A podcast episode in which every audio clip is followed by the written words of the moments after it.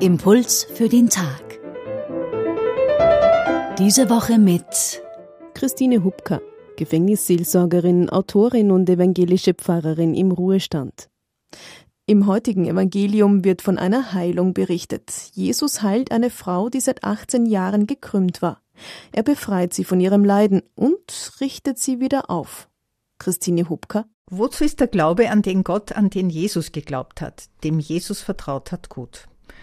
Ich tummle mich zuweilen in den sogenannten sozialen Medien. Dort herrscht hauptsächlich die Meinung, dass dieser Glaube Menschen klein macht, dass er ihr Leben einschränkt und vieles, was lustig ist, verbietet. Diese Geschichte weiß es anders. Das Rückgrat der Frau ist stark verkrümmt. Wie von einer schweren Last niedergedrückt, kann sie sich nicht aufrichten. Sie kann den Himmel nicht sehen, den Mond und die Sterne. Sie kann auch niemandem in die Augen schauen und mit breiter Brust ihr Anliegen vertreten. Jesus heilt sie von ihrem Leiden. Er sagt nicht, du musst diesen Zustand des Zusammengekrümmtseins Gott ergeben hinnehmen. Gott will, dass seine Menschen aufrecht durchs Leben gehen. Nichts und niemand soll sie niederdrücken. Wer Jesus seinen Gott glaubt, der wird fähig, aufrecht und selbstbestimmt durchs Leben zu gehen. So verstehe ich die Botschaft dieser Geschichte.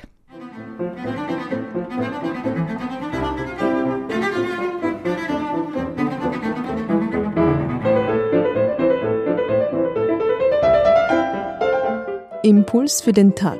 Diese Woche mit Christine Hubka, evangelische Pfarrerin im Ruhestand, Gefängnisseelsorgerin und Autorin. Hubka schreibt unter anderem Kinderbücher, darunter auch zum Thema Tod.